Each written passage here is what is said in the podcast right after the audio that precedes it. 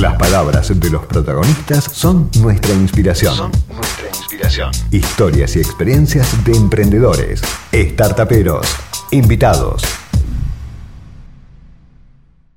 Bueno, él es Guido 40 y él es el fundador de socio.com, así que ya mismo lo saludamos para poder empezar a, conocer un poco más sobre todo. Así que, hola Guido, ¿cómo estás? ¿Qué haces, Jani? ¿Cómo estás? ¿Todo bien? ¿Qué tal, Guido? ¿Cómo estás? ¿Cómo andan? Bien, todo muy bien. Muchas gracias por estar acompañándonos. No, gracias a ustedes. Así que bueno, Guido, contanos qué es socio.com y qué ofrece. Bueno, te cuento. Socio es un marketplace de inversiones. Socio le permite a distintos emprendedores o, pymes postear proyectos sin necesidades de financiación y los inversores entran a la plataforma y eligen en cuál de, esos proyectos invertir de acuerdo a su propio análisis en una gran variedad de diferentes industrias, diferentes países, diferentes monedas. Entonces el inversor entra, elige, elige en qué, en qué proyecto invertir y lo puede hacer con, con tarjeta de crédito, con transferencia o con criptomonedas. Okay. Y lo que recibe en contraparte es lo que llamamos un token del proyecto en el que invirtió. Un token no es más que, que una fichita, es decir, recibe una fichita que representa los derechos económicos sobre el proyecto en el que invirtió.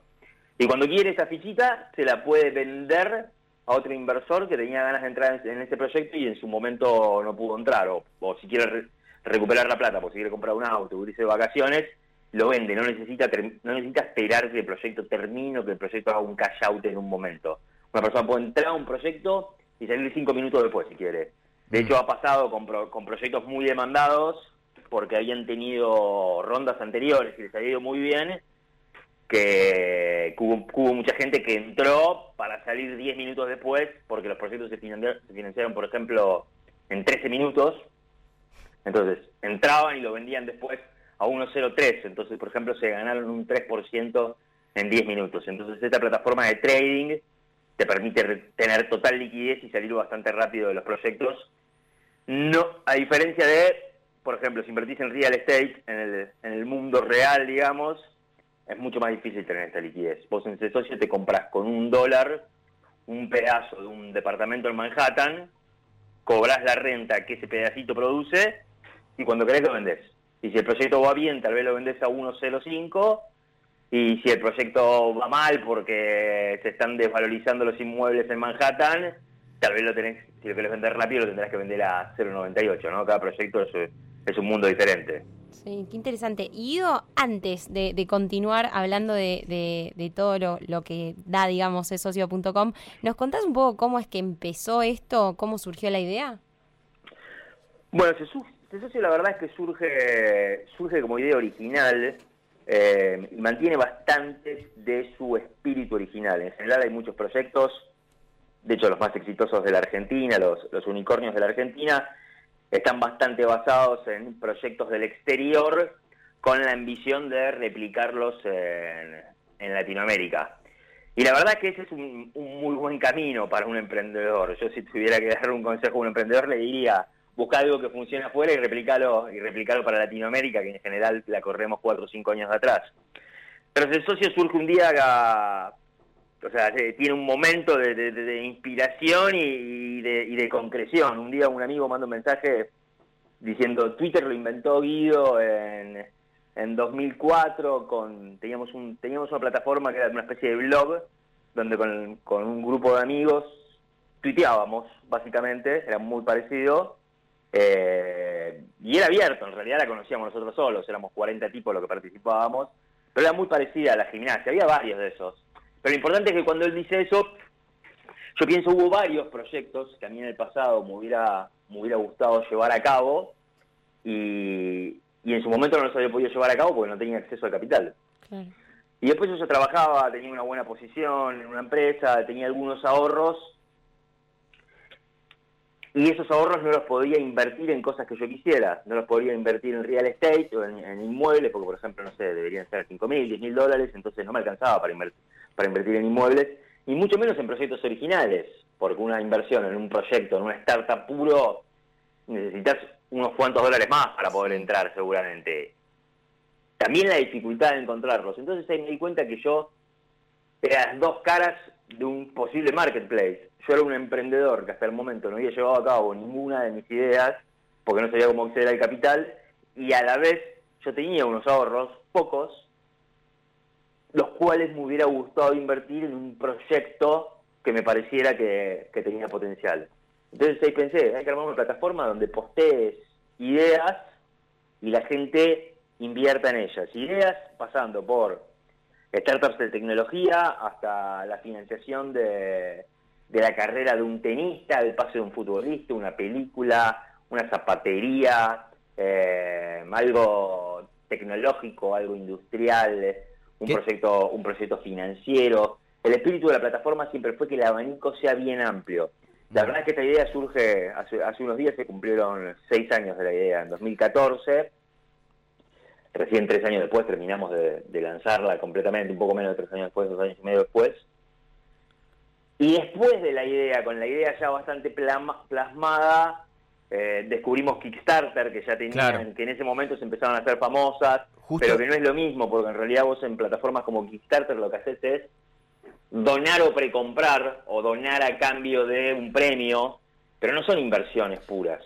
Claro, justo, eh, justo eso te iba a preguntar, Guido. O sea, la diferencia entre una plataforma de crowdfunding y csocio.com es que básicamente vos te convertís en un partner y sos socio en las pérdidas y socio en las ganancias. No es que precompras algún producto, te llevas algún premio como es Kickstarter o Indiegogo, que de hecho hay proyectos argentinos participando en, esos, en esas plataformas. Exactamente, exactamente. Vos te convertís en parte. En Estados Unidos tienen una regulación bastante estricta contra este tipo de plataformas porque tenés que ser inversor acreditado para o inversor calificado para, para poder invertir. Entonces, en general, las plataformas de crowdfunding de Estados Unidos no son inversión real, son esto, son una donación o un premio o una precompra de algún de algún producto que, que van a desarrollar. Ahora, Pensá que nuestra plataforma, al, tener una, al tener una plataforma de trading, se convierte mucho más en, inversión tradicional, porque vos compras y vendés cuando quieras los proyectos. Entonces, podés estar el tiempo que, te parezca conveniente parado sobre, sobre un activo y salir cuando quieras. Ahora, Guido, cuando vamos a suponer que yo tengo un proyecto y estoy dispuesto a asociarme con X cantidad de personas, me inscribo en la plataforma, imagino que debe haber un proceso de, de, aceptación o de registro, eso me lo dirás vos, y después eh, ¿hay una, un, digamos, una cantidad objetivo a recaudar o, o, no? ¿Se puede unir una persona y ya con eso ya es socio? ¿Cómo es la dinámica? Casi todos los proyectos tienen un objetivo, que es el que tienen que recaudar, eh, que es cuando el proyecto queda confirmado y se firman los contratos y se hace la transferencia al inversor. Hay muchos proyectos que aunque no alcancen el objetivo podrían confirmarse igual. Eso está en las, en las reglas del proyecto. Porque supongamos que vos tenés un, una startup que, no sé, salir a vender, salir a fabricar medio artesanal y vender los zapatos. Y entonces decís, bueno, yo quiero comprar materia prima para hacer 500 zapatos. Y con eso arranco. Y de golpe juntaste plata para comprar materia prima para 300. Claro. O sea, podés arrancar igual. En otros proyectos por ejemplo, que son el departamento de Manhattan, que es el ejemplo más fácil que siempre usamos, es si el departamento vale 100 mil dólares y la idea es remodelarlo y venderlo en seis meses, el departamento vale 100 mil. Si juntás 90 mil, el proyecto no se puede llevar a cabo. Entiendo. Mm. Entonces, cada proyecto tiene sus propias reglas. En general, casi todos los proyectos, si no cumplen el objetivo, se devuelve la plata a los inversores y hay una un, un gatillo de que si lo cumple el 80%, y al emprendedor le alcanza para arrancar, podría confirmarse. Si es menos del 80%, se le pregunta a los inversores si se quieren quedar, porque ya no es lo mismo. Claro. si, vos ibas a hacer 500 zapatos y ahora vas a hacer 100, tal vez ya el potencial que tenés es menor. Incluso en incluso Kickstarter, por ejemplo, era muy usada por los emprendedores eh, en sus comienzos, no solo para recaudar la plata para producir los zapatos, sino para ver el interés que sus zapatos producían en el público. Entonces, un proyecto que quería financiarse para fabricar 500 zapatos, consigue financiamiento para 100, ya demuestra cierto desinterés del público, entonces tal vez el propio emprendedor ya no quiere seguir por ese camino o quiere cambiar de proyecto. Ah. o el inversor dice, no, este proyecto no va a ser exitoso, a nadie le interesa, evidentemente. Claro. Ahora, Guido, te pregunto, en su plataforma de socio.com, ¿participan proyectos argentinos, es decir, locales y también de afuera? ¿Y hay inversores locales y también de afuera? Sí, participan proyectos, proyectos locales y proyectos de afuera.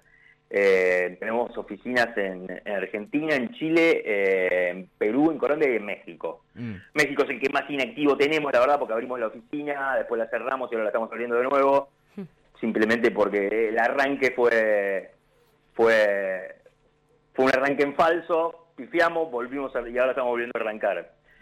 Fundamentalmente todavía los proyectos son en, en su mayoría proyectos argentinos, algunos son proyectos de argentinos en el exterior pero también tenemos proyectos colombianos y proyectos chilenos. De hecho, hace poco, hará un par de, un mes y medio, es un proyecto que todavía no se terminó de, de firmar los contratos, pero se financió la compra, la compra de un club de fútbol en Colombia. Ah, mira. Eh, que era un monto que fueron 300 mil dólares.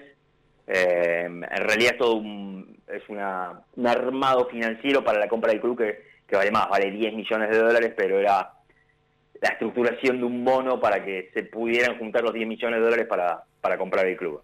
Este fue el proyecto más grande que se financió en Colombia. Pero después, por ejemplo, se han financiado proyectos en España por, por 500 mil dólares. Hubo un proyecto en España por 500 mil dólares que se financió en 9 minutos, si no me equivoco. Ah, También era una segunda ronda donde la primera ronda había pagado un, un 40 por 38% anual en dólares, si no me equivoco. No hay, no hay renta, esto acláramelo, no hay renta asegurada, sino que obviamente, al igual que cualquier proyecto, la rentabilidad dependerá del éxito o no de, del, emprendimiento, ¿no? Sí, muchos de los muchos de los proyectos tienen renta fija, que no es lo mismo que asegurada, porque se tratan de préstamos. Ah. Vos le das un préstamo al emprendedor y el emprendedor te paga una tasa fija más un variable, por ejemplo, si vende más de tantos zapatos. O sea, tenés un fijo de, suponete, 10% en dólares y después hay una curva que es arriba de tantos zapatos, termino pagándote el 25. Entonces, si el proyecto es un éxito, vos aplicás a la tasa variable y terminás cobrando mucho más. Y si el proyecto no va tan bien, vos cobras el fijo. Es fija, no asegurada. Algunos no asegurada por ese socio, por lo menos. O sea, está asegurada por el emprendedor de acuerdo a las garantías que él, que él pone. En algunos casos el emprendedor pone fianzas personales. Trabajamos mucho con seguros de caución el seguro de caución, esto lo digo, aprovecho siempre las oportunidades que lo puedo explicar para explicarlo, el seguro de caución no implica que si el proyecto va mal y vos pusiste plata, se gatilla el seguro, sino que implica que la plata se va a usar para lo que te dijeron que se iba a usar, pero si el proyecto va mal, va mal igual. Y después cada emprendedor pone garantías. Hay proyectos donde las garantías pueden ser hipotecarias, finanzas personales, eh, facturas de otras, de otras empresas. Entonces, el emprendedor coloca su producto en la góndola y el inversor entra y decide en cuál de ellos invertir.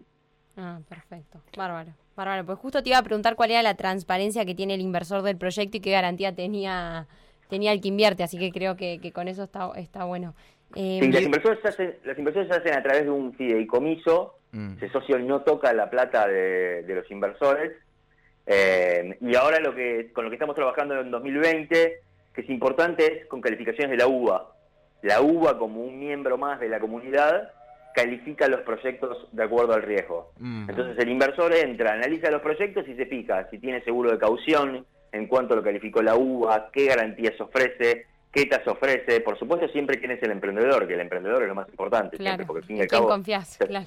Claro, es en, es en quien estás confiando. Entonces, la idea es que los usuarios, y, y debajo de cada proyecto hay un foro, donde los usuarios discuten entre sí, dicen yo este emprendedor lo conozco, es bueno, es serio. Entonces es la propia comunidad la que se retroalimenta y, termina de definir a quién financiar y a quién no. Guido, te hago una última pregunta. Una última pregunta. Con este tema del cepo cambiario que tiene Argentina, si yo, si yo quiero recibir una inversión de, un, de una persona que vive en el exterior, es decir, o, requiero inversión en dólares, ¿se puede o actualmente está frenado esto? No, se puede, se puede, porque pensá que nosotros al estar en varios países y al tener proyectos tanto en el exterior como acá, lo que se hace es, se compensan los saldos de cierta forma. O sea, ah. contablemente por supuesto que se hace el movimiento, pero a nivel traslado de la plata no hace falta trasladarla. También la ah. plataforma opera con criptomonedas, con lo cual internacionalmente podemos operar más fácil con criptomonedas.